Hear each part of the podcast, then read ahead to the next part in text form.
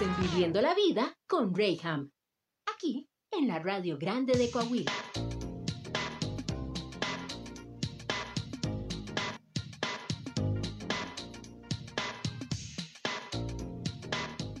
Mis queridos, muy buenas tardes. Arrancamos con la entrevista del día de hoy. El día de casa, alguien a quien queremos y sobre todo por todas las revelaciones, fuertes revelaciones que nos hace con respecto a este tema que a todo mundo nos gusta, pero muy rara vez, y ahorita de eso precisamente vamos a hablar, es uno de los puntos que quiero abordar con él, muy rara vez llegamos a, a a crear esta conciencia de que nuestras mascotas también requieren de atención. Ojo, tampoco se trata de irse hasta el otro lado porque hay quienes ya humanizamos a nuestras mascotas y ese es otro tema, en otra ocasión lo abordaremos, donde pues ya hasta lo sacamos a andar en carriola y cuánta cosa. Eh, cada quien, pero déjalo que camine el pobre animalito, ¿no? Pero bueno, en fin, hoy está conmigo mi querido Armando Villarreal, él es médico veterinario. ¿Cómo estás, Armando? Bienvenido. Muy bien, Rey, muchas gracias. Qué gusto poderte saludar y como siempre lo digo, el compartir estos micrófonos con personas inteligentes que se puede crear una buena plática y esa es la razón por la cual, bueno, pues se te abren estas puertas para poder venir y platicar con nosotros porque aprendemos de ti cada vez que vienes, así que bueno. gracias, gracias por eso. Oye, que a propósito quiero decirte a ti, a toda la gente que nos está viendo también a través de Facebook en nuestra página de región 103.5, las personas que sintonizan nuestro podcast también en Spotify, ah, en nuestra página de región 103.5 Laguna y puedes encontrar todas nuestras entrevistas. Quiero decirles que todavía no se acaba el mes de mamá. Sí, porque todo el mes de mayo celebramos a mamá, pues regálale un carro. ¿Y de dónde? Pues de Suzuki Laguna. Tenemos lo mejor para mamá en cuanto a vehículos se refiere. Regálale un Suzuki Swift o un Suzuki Ignis desde el 5% de enganche y 0% de comisión por apertura. Es más, si tú quieres, bueno, le puedes regalar un Suzuki Ertiga GLS con un año de seguro gratis y seis años de garantía también completamente gratis. Suzuki Laguna tiene los autos con el mejor rendimiento de combustible del mercado y no solamente eso, sino que también te vamos a dar a conocer muy pronto sorpresas que tienen en este mes todavía para ti y para tu auto. Así que visítanos en Boulevard Diagonal Reforma, esquina con Avenida Juárez, o llámanos al 717-2700. 717-2700. Ya lo sabes, aplican restricciones. Suzuki, Way of Life. Y bueno, después de este comercial, ahora sí nos vamos con este tema tan interesante, mi querido Armando. Y ayer precisamente estaba cerrando fecha con un médico que me va a estar acompañando a hablar del cáncer. Y este es un tema tan, no quisiera aplicar la palabra moda, pero sí llega a ser tan recurrente en los últimos tiempos hablar de esta enfermedad, que no que no existiera, más bien no nos hacíamos conscientes que esta enfermedad también pega en nuestras mascotas. El Sí. cáncer en las mascotas. Y es más común de lo que pensamos, ¿no? Sí, en realidad es bastante común, hay una incidencia bastante alta y mucha gente todavía se sorprenden, muchas personas que llegan a la clínica por primera vez con su mascota, cuando uno les explica que hay enfermedades pues como diabetes o como hipotiroidismo, enfermedades que se presentan en humanos, también el cáncer, también el cáncer se presenta de muchas maneras. O sea que también hay, eh, en las mascotas estas enfermedades que mencionabas también se Sí, presentan. también. Wow. ¿Ves? Eso mismo pasa. Órale, no, no, bueno, o sea, si, si el cáncer me sorprendió, pues tener mi animal diabético también. Sí, también. Ah, qué caray. Bueno, perdóname que te interrumpa. No, no, no, al contrario. Y luego resulta que, que, ¿cuál es la reacción? ¿Qué onda con, con las personas que tenemos una mascota, pues que es diagnosticado? O sea, para empezar, ¿cómo lo detectamos? Bueno, qué, bu- qué bueno, vámonos por partes. Pues el cáncer es, es, es multifactorial. Hay varios factores que predisponen a que se presente esta enfermedad en nuestras mascotas, igual que en las personas.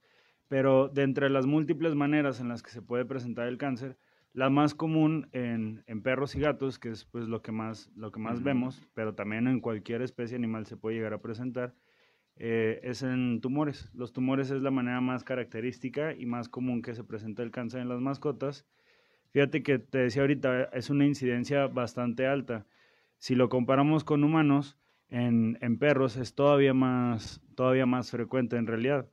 Eh, en gatos también es frecuente, no tanto así como en los perros, pero uno de cada cuatro gatos puede llegar a presentar tumores o, algún tipo de cáncer en su vida.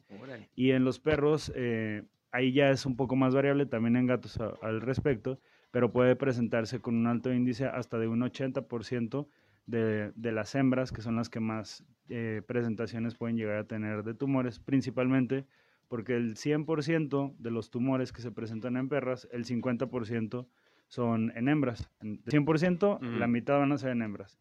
Y de esa mitad que se presenta en hembras, la mitad son de glándula mamaria, que, que por eso pues, es más común en las perras que en los perros, en las hembras. Y de ese 50%, el 80% son malignos.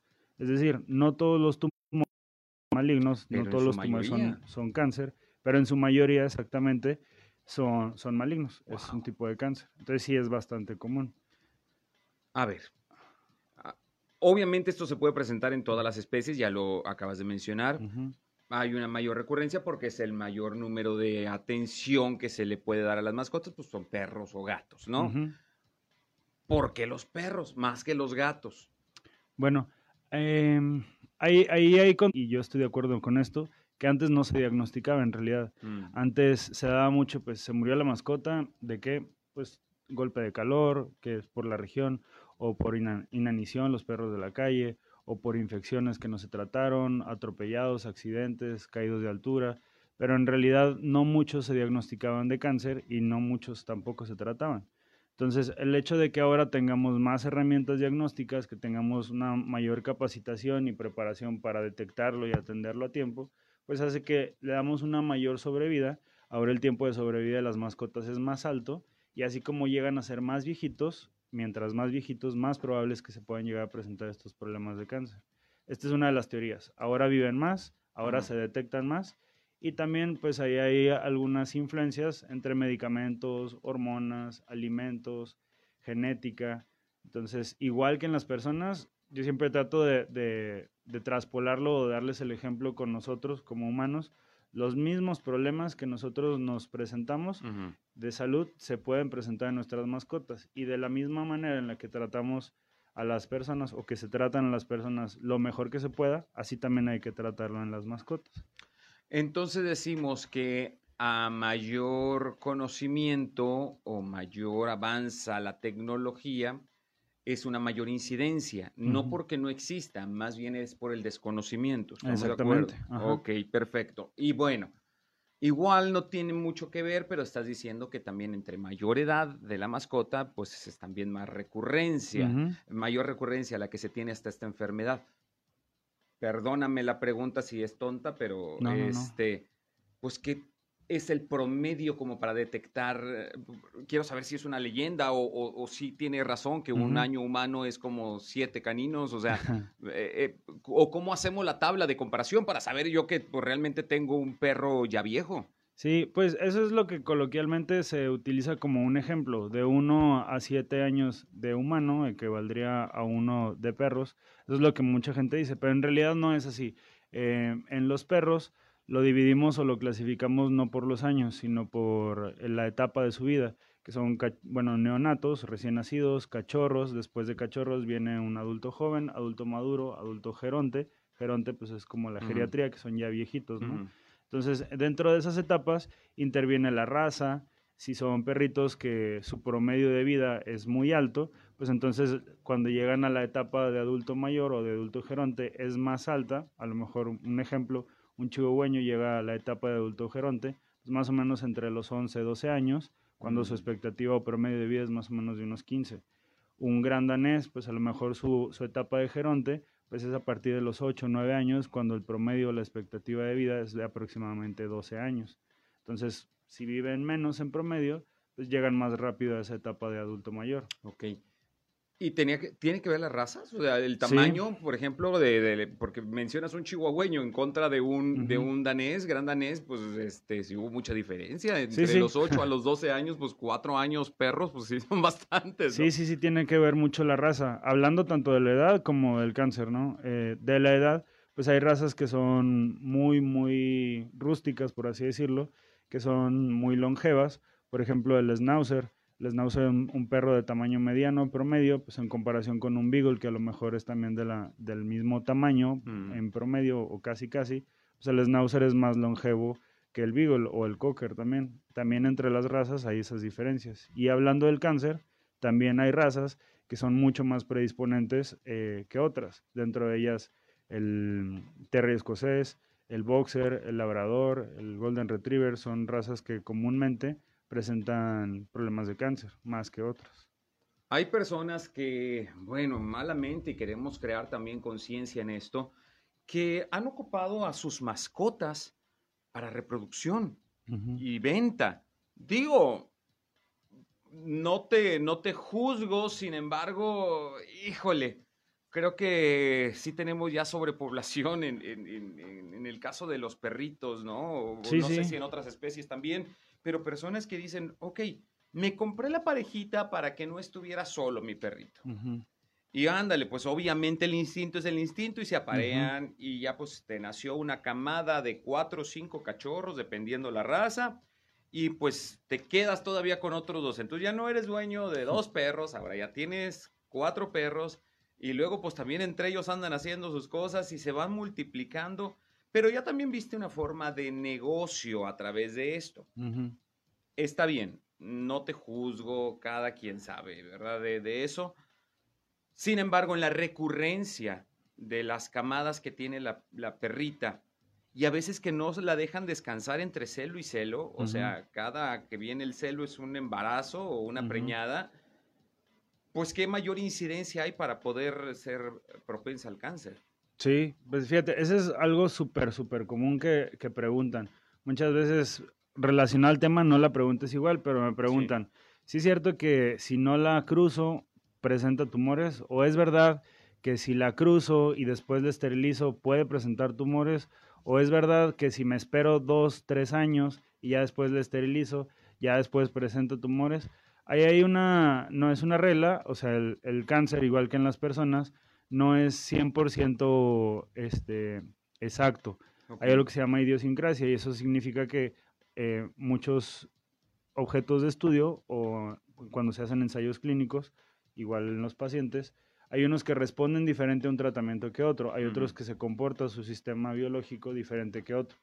Pero la estadística nos dice que del, ahorita te decía, del 50% de los tumores como son de mama, que es el más frecuente, hay estudios que nos dicen que en las perritas que se llegan a esterilizar antes de su primer celo, más o menos en promedio antes de los seis meses de edad, disminuye un alto porcentaje de presentación de tumores a largo plazo. Esto eh, se describe así. Si, si se esteriliza antes de los seis meses, hay una presentación de un 0.5% de que en algún momento de su vida, por lo general es más común en adultos, que llega a presentar tumores de mama. Pero chécate, después del primer año de edad aumenta un 6%. O sea, ya estás hablando que es más del triple, cuádruple Ujú, de la, del primer celo. Después del segundo un 8% y después del tercero va aumentando cada vez más ese porcentaje. Entonces, mientras más tiempo pase, es más probable que se lleguen a presentar tumores de mama, que es el más común en estas perritas. Y en los machos también es similar. Los machos que se esterilizan antes del año de edad tienen una mucho, mucho menor eh, predisposición para llegar a presentar tumores testiculares este, o tumores de próstata, que es lo más común en- del sistema reproductor del macho. Ok, ¿y son los cánceres más comunes? ¿O qué otro tipo de cáncer podríamos encontrarnos? Porque hablamos, Sí, sí. eh, eh, ahorita dijiste en los perritos machos, pues es, es el, ah, el cáncer de próstata y testicular. en, el, en las hembras, pues es el de mama. Ujú. ¿Cuál podría ser el la otra recurrencia? Pues después de eso, en realidad lo más común son tumores cutáneos. Tumores cutáneos es una bolita que pues, se presenta en cualquier momento de su vida, que va creciendo y después de que va creciendo va lastimando, se puede infectar, se puede ulcerar, se puede inflamar, doler bastante y después generar metástasis, es decir, libera células, ese tumorcito al resto del cuerpo que llegan a afectar otras regiones, pulmones, corazón, hígado, vaso, eh, riñones, hasta cerebro. Entonces, lo más común eh, son tumores cutáneos en este caso. Y dentro de los tumores cutáneos hay muchos tipos de tumores y muchos tipos de cánceres. Claro, también. Claro, también no podemos generalizar. En el caso de estas razas más comunes, que son perros y gatos, son estos los cánceres más, los cánceres más eh, recurrentes, por así llamarlo. Sin embargo, este, en otras especies, ¿en dónde, en qué área podría estar localizado? O sea, me, imagino yo, si nos vamos en este orden de de, mm, se me fue la palabra, de tener las personas, mascotas, pues es perros, gatos, conejos, ¿se irá o qué otro tipo de mascota es la más común? Por ejemplo, siguiendo en el caso de los gatos, tienen una predisposición más que los perros para otros tipos de tumores y de cáncer específicamente como es el linfoma. El linfoma es un tipo de cáncer que se presenta en el sistema linfático, que es el que se encarga de distribuir glóbulos blancos, defensas por todo el cuerpo, y dentro de estos tipos de linfoma hay en el ojo, hay este, en el intestino, hay multicéntrico o, nodal que se refiere a que está en muchas partes de su cuerpo. Y hay otros que son muy localizados, muy pequeñitos, que muchas veces se pueden llegar a retirar eh, de manera oportuna y no requerir de quimioterapia futuro y hay otros que pues, en la misma zona son muy agresivos, aunque sea el mismo tipo de cáncer, que sí después de eso requieren de quimioterapia. En conejos, por ejemplo, los tumores benignos en realidad son más frecuentes que en perros y en gatos, eh, pero no significa que no puedan tener malignos. Hay cáncer de hueso también en los conejos, por ejemplo, en algunos huesos por fracturas o lesiones o, de o presentación genética, como es el osteosarcoma, condrosarcoma, fibrosarcoma, son tipos de tumores que esos requieren tratamientos a lo mejor un poquito más agresivos o invasivos que otros tipos de tumores más comunes y más, más sencillos de tratar, por así decirlo. Ok. Tengo que irme a un corte comercial, mi querido Armando, pero este, tengo aquí ya preguntas de, de nuestro público, preguntas que me están llegando también al WhatsApp al 87 17 13 88 67 si te quieres poner en contacto con nosotros y hacer tu pregunta. Hoy estamos hablando acerca del cáncer y otras enfermedades que también ahorita abordaremos que pueden ser recurrentes en nuestras mascotas, pero em, estamos hablando que todavía es un tema no tan explorado y conocido. Obviamente, en cuanto se va conociendo más con respecto al tema, pues obviamente las cifras se van incrementando. Esto quiere decir que sí, el cáncer es una enfermedad recurrente en tus mascotas y no te habías dado cuenta. Entre otras enfermedades, como ya lo mencionamos, también pueden padecer de, este, eh, diabetes, pueden ser hipertensos. Dios santo, qué, qué impresión. Pero bueno, eso lo vamos a hablar ahorita volviendo del corte porque me interesa también ver el tratamiento. Porque si no tengo, si no tengo tratamiento pues para mis chamacos, y luego les inyectan agua en el hospital, en otros estados de la República, y, todo eso, todo eso que tú ya sabes. Imagínate, para mi perrito, pues, pues, qué esperanza le dejamos, ¿no? Pero bueno, vamos a un corte comercial, regresamos, estamos en Viviendo la Vida. Ya estamos de regreso en Viviendo la Vida y hoy estamos hablando de este integrante de tu familia y así lo digo tal cual y con todas las letras un integrante de tu familia.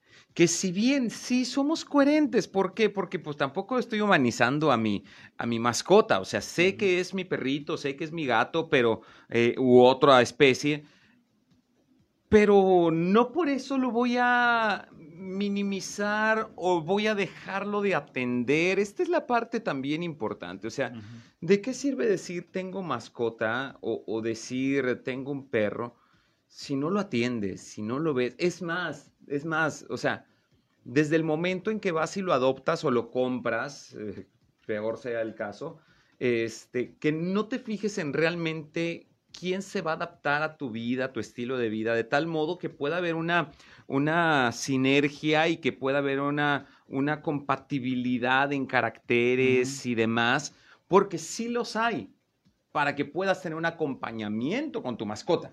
El problema es que, ¿cómo, se llama esta? Por ejemplo, yo tenía un vecino, me ofendía, la verdad, o sea, nunca me atreví a decírselo cara a cara, a mí qué me importa, pero eh, se compró un perrito muy bonito de estos de la caricatura de Daniel el Travieso que se le llamaba. Rufo. Sí, sí. No sé qué Un raza es. Un pastor inglés. Pastor inglés.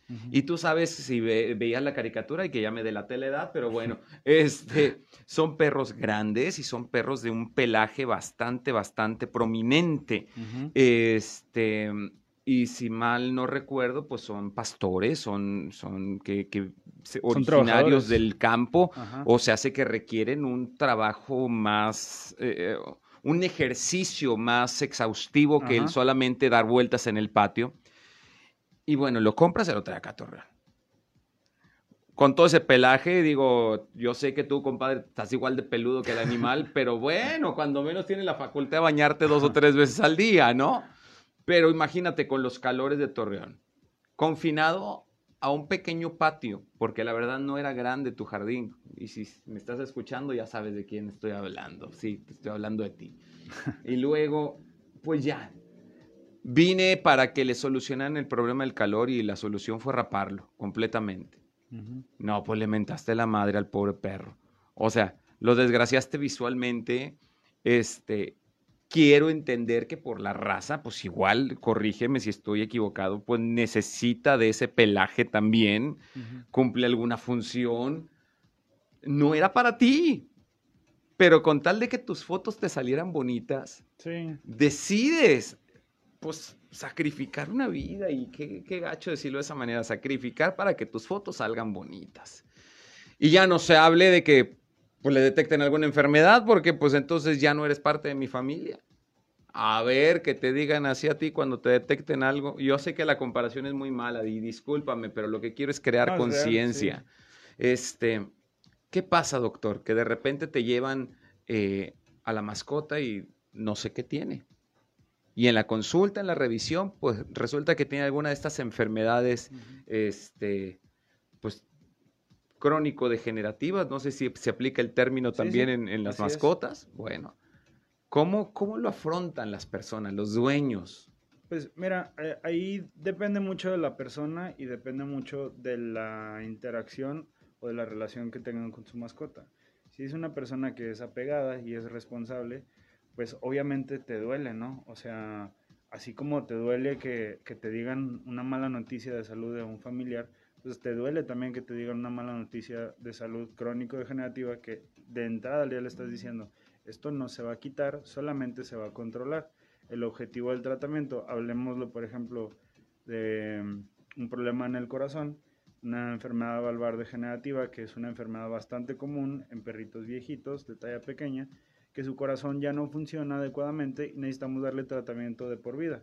Pero le estás explicando que el tratamiento es para que se sienta bien, que Ujú. tenga calidad de vida, aunque no lo estés curando. Entonces, cuando son Ujú. personas responsables que quieren y se, y se comprometen a cuidar y darle los, los cuidados adecuados, lo, lo superan de manera favorable porque ven la respuesta al tratamiento y ven, al final, al comprometerse, genera un vínculo más fuerte, eh, fortalece ese lazo. Si tú te haces responsable de tu mascota enferma y te estás este, poniendo una responsabilidad en la que le estás Ujú. medicando, lo estás cuidando, le llevas sus estudios periódicamente, un alimento especial o X o Y, eso fortalece el vínculo entre ustedes, ¿no? Y las personas que no tienen esa, esa facultad o deciden no tenerla, porque todos podemos tenerla, pero tú decides si lo haces o no, eh, pues la verdad es que ni siquiera, muchas veces ni siquiera se, se preocupan desafortunadamente. Y aquellos que se preocupan o se desesperan o simplemente deciden no atenderlo.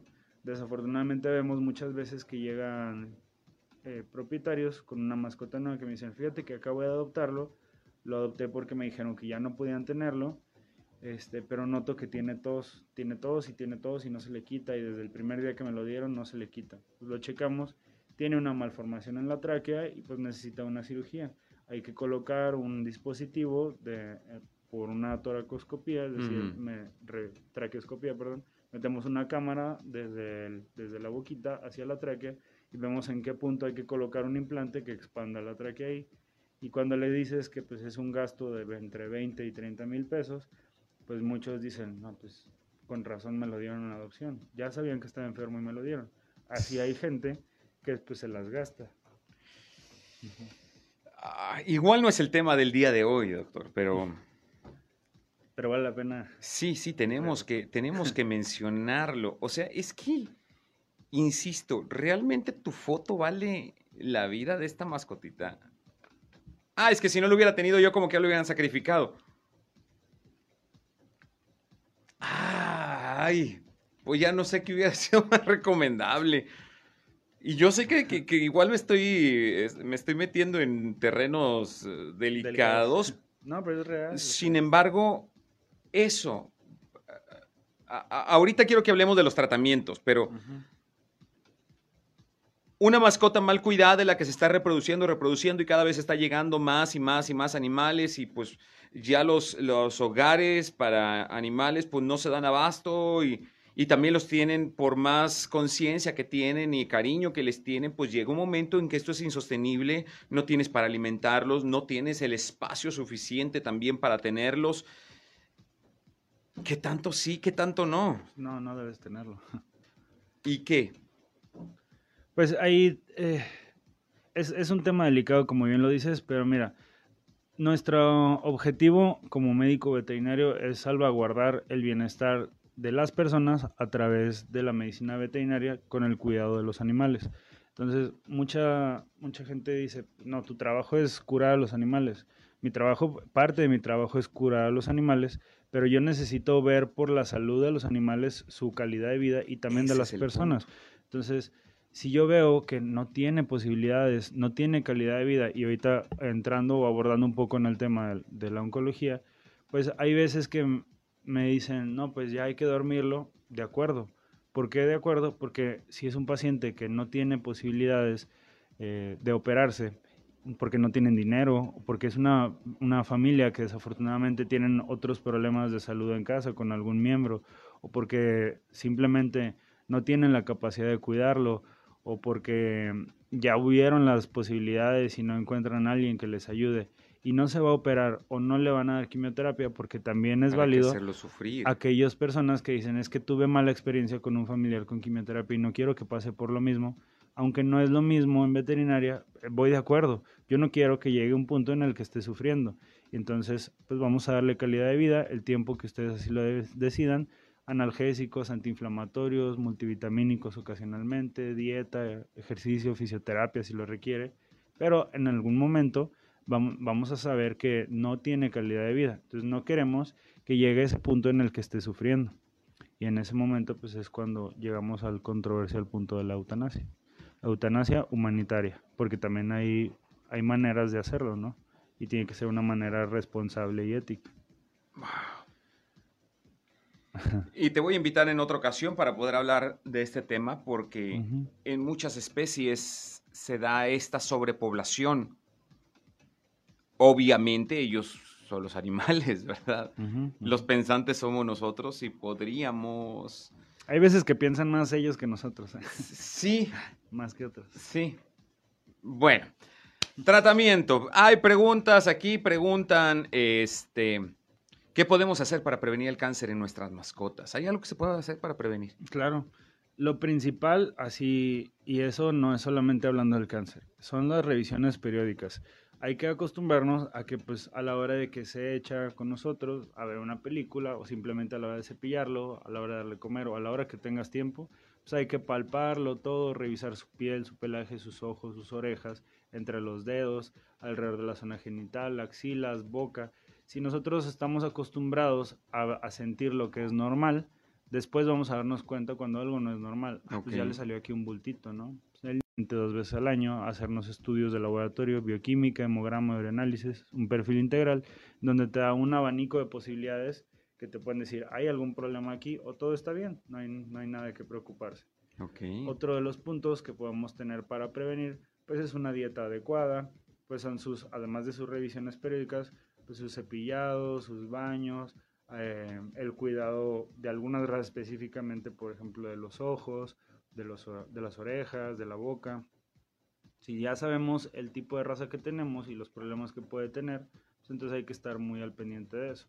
Ahorita te decía, hay unas razas predisponentes, por ejemplo, el boxer es una raza que es predisponente eh, en una gran cantidad en comparación con otras razas de presentación de cáncer dentro de ellas cáncer de hueso. Entonces hay que hacer radiografías de manera temprana para ver que todos sus huesitos estén normales, que no haya nada sugerente de algún tipo de tumor en el hueso. Pobre raza, ah, ese, ese tiene todo. Fíjate el, box- que, el boxer tiene todo. fíjate que desafortunadamente padecen de muchos problemas, pero son tan buenos y tan cariñosos. y Eso, cosas. bueno. Son perros niñera, por así decirlo, la verdad. Eh, ah, ah, pero pues también tienen el título de perros de ricos, ¿no? pero bueno, en fin. Si tú tienes uno, eres rico. Ah, bueno. no te sientas mal, eres rico. Pues saludos a Güero. qué cosas. Yo no dije nombres, que conste. Doctor, este, ¿se le receta quimioterapia a los, a los animales? Sí, Y, y- y los efectos son igual que con los humanos. ¿Va a tener un perro pelón también? Qué bueno que dices eso, porque también esa es una pregunta muy, muy común cuando les explico a la gente, pues hay que dar quimioterapia o lo más recom- Yo no les digo hay que hacer esto, yo les pongo las posibilidades ujú. y les sugiero exactamente lo que para mi criterio es lo más adecuado. Y pues la gente obviamente es la que tiene que decidir, así como tú decides por tus hijos, el médico no va a hacer nada sin Claro. tu consentimiento. Pues yo les sugiero cuando, cuando es un paciente que amerita o que podemos hacer la quimioterapia, hay varias modalidades, hay muchos tipos de quimioterapias y los efectos secundarios precisamente no son iguales, son muchísimo, muchísimo menos agresivos que en las personas porque algunos medicamentos, las dosis son mucho menores, no utilizamos de manera convencional o rutinaria radioterapia, que la radioterapia es muy agresiva, no utilizamos tampoco la frecuencia con la que muchos quimioterapéuticos se pueden llegar a, a dar. Y el objetivo, ahorita te comentaba, creo que estábamos en corte, que el objetivo principal de la quimioterapia o de la oncología veterinaria, que es la rama de medicina que se encarga de, de estudiar la presentación del cáncer y su tratamiento, es brindar calidad de vida, no cantidad de vida. Entonces, si le estás dando calidad de vida con quimioterapia, adelante. Pero si la quimioterapia no le está dando calidad de vida, entonces es un paciente que no amerita o no debes de dar quimioterapia. Claro, como para qué. Si como quiera. Ah, suena feo, pues si como quiera no va a poder tener la, la, la calidad o el vivir sin el dolor, el pobre animalito, luego se quejan y qué, qué horrible es eso. Me ha sí. tocado este, presenciar animalitos que aullan o están llorando, o sea, específicamente un perrito que, ah, cómo me, me... Porque lo escuchaba y yo sabía que no era un, un ladrido o un sonido normal que Sí, pudiera ser, era un aullido de dolor, como si estuviese lastimado y, y- y lo que más me dolía era el dueño que dice, "Ah, así es, así, siempre ha ladrado así. Ah, bueno, pues qué dolor, qué pena. Sí. Tengo que irme a un corte comercial, doctor, pero ahorita al regresar quiero hablar un poquito más de, de este tema y otras enfermedades que podrían, como todo en la vida, mi querido, no me vas a dejar mentir, todo tiene un método de prevención y podemos, si lo detectamos a tiempo, podemos solucionar muchos padecimientos que pueden estar sufriendo nuestras mascotas desde hace tiempo y que nosotros tal vez lo hemos normalizado y hemos dicho, ay, bueno, pues es que así es ahora, ya, ya está grande mi perrito, por eso ahora se comporta de esta manera. Híjole, y tal vez está pasando, pues no tiene la facultad de poderlo expresar, pero está pasando por un dolor interno bastante fuerte o por un proceso bastante complicado. Pero eso lo vemos volviendo del corte. Estamos en Viviendo la Vida. Hoy estamos hablando de cáncer y otras enfermedades en nuestras mascotas. Vamos y volvemos.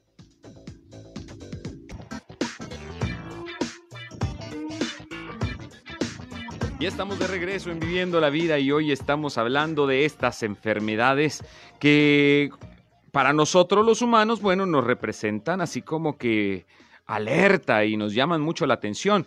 Cuanto más cuando se trata de nuestras mascotas, los cuales pues a veces no pueden ni, expresarse los pobres. Entonces de repente son diagnosticados con cáncer.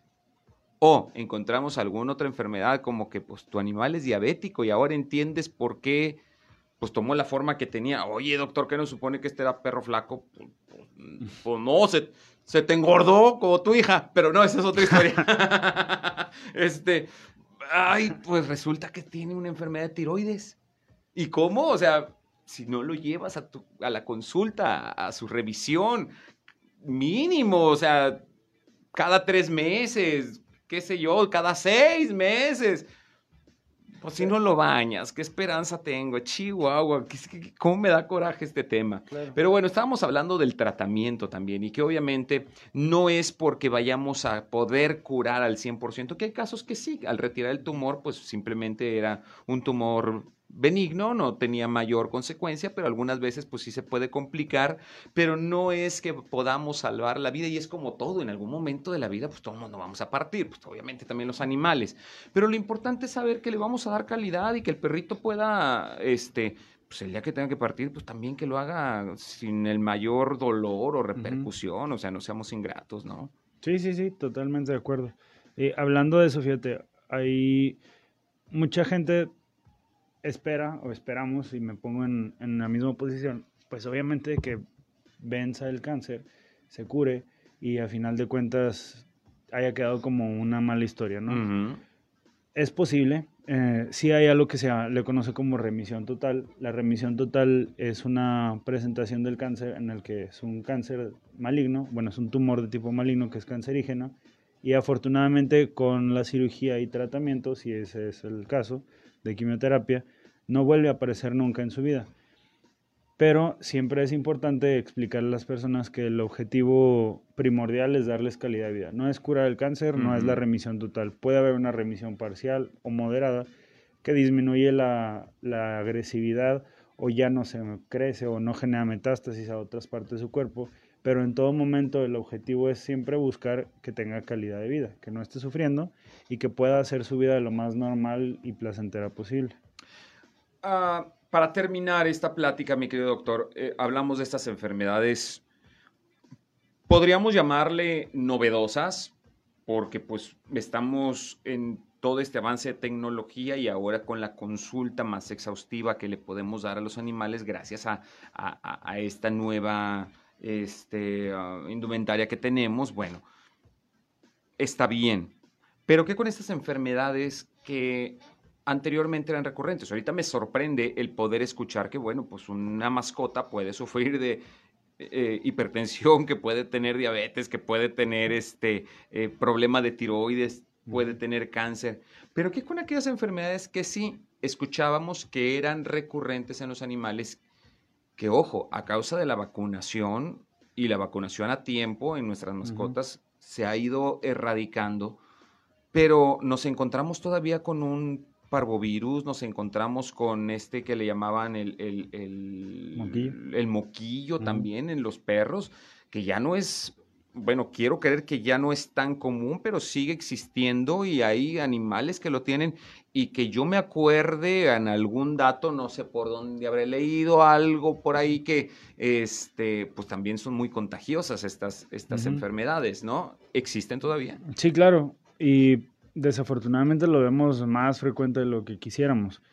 La vacunación es obviamente la principal manera de erradicar o de, o de disminuir la posibilidad de esta presentación de la enfermedad en nuestras mascotas, pero la tenencia responsable me indica, o sea, hay pautas para la tenencia responsable que debes de vacunar a tu mascota, debes de darle la atención adecuada y dentro de esa atención pues es evitar lugares concurridos donde van otros perros que no sabes si están enfermos o pueden ser portadores de alguna enfermedad.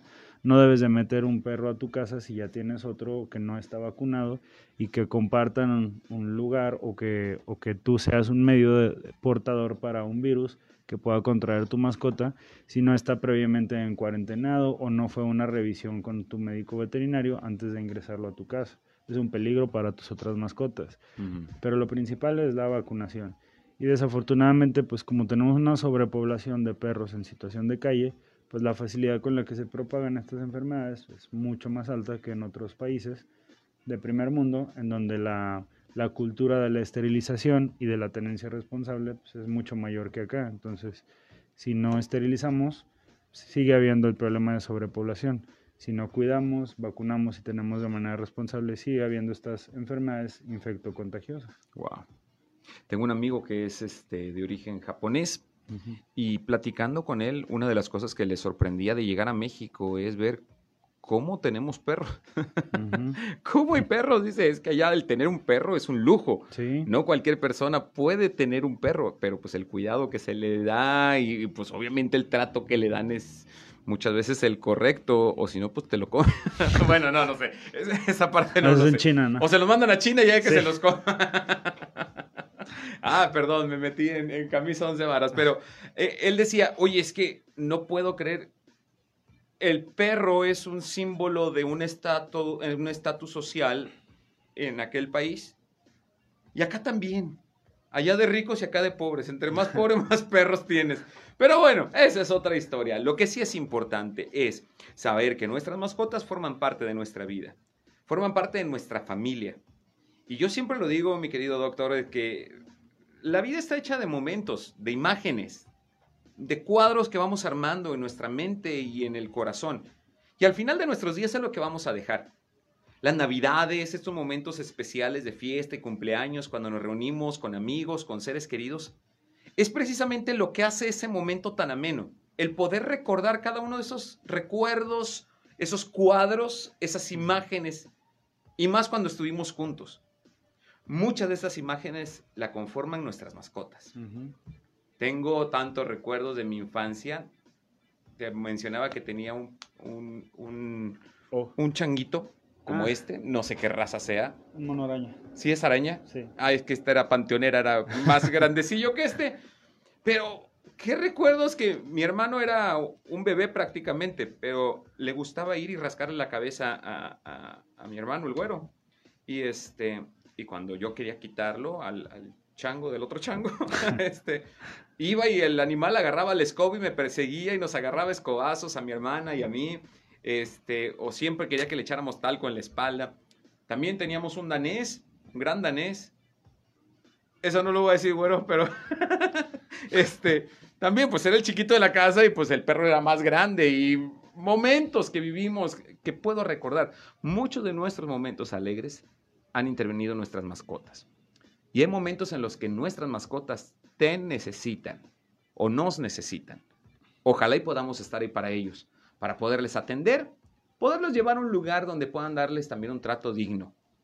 El poderles dar su cariñito normal, que es un baño, sus vacunas, desparasitadas y todas estas cosas que son muy normales. Recuerda, son parte de nosotros, son parte de nuestra familia, son nuestras mascotas. Y con mi querido doctor Armando, pues le van a poder atender de una manera excelente como debe ser a su mascota. Gracias. Estamos en la clínica French, ¿verdad? Clínica de Especialidades Veterinarias French, Avenido Campo, 170 Oriente, entre calles de Goya y González Ortega. Y eh, teléfonos 871-712-7887 y 871-134698. Instagram es French Vet y Facebook es Clínica de Especialidades Veterinarias French. Y sobre todo quiero decirte, profesionales, no cualquier improvisado que acaba de abrir su veterinaria, no, señores, esto es algo que desde hace muchos años, tú quiero entender que, que ya eres de segunda generación. Sí. Sí. Sí, mi papá empezó con la veterinaria, ya te- vamos a cumplir 36 años. Wow. Eh, y afortunadamente, pues él me enseñó prácticamente todo lo que sé y gracias a él y a mi familia, pues tuve la posibilidad de seguirnos De preparando, continuar. de continuar y hacemos muy buen equipo ahí con todos los demás compañeros, justamente para el bien de nuestras mascotas. Ya lo saben, busquen al doctor Armando Villarreal y bueno, te van a dar el trato que tu mascota merece. Gracias por haber estado aquí, mi querido. Muchas gracias a ti, Rey. Qué gusto poder platicar contigo. Y bueno, el día de mañana tenemos mucho más aquí en Viviendo la Vida, a partir de las 11 de la mañana, a través de región 103.5. Yo soy Reyham. Dios te bendiga. Adiós.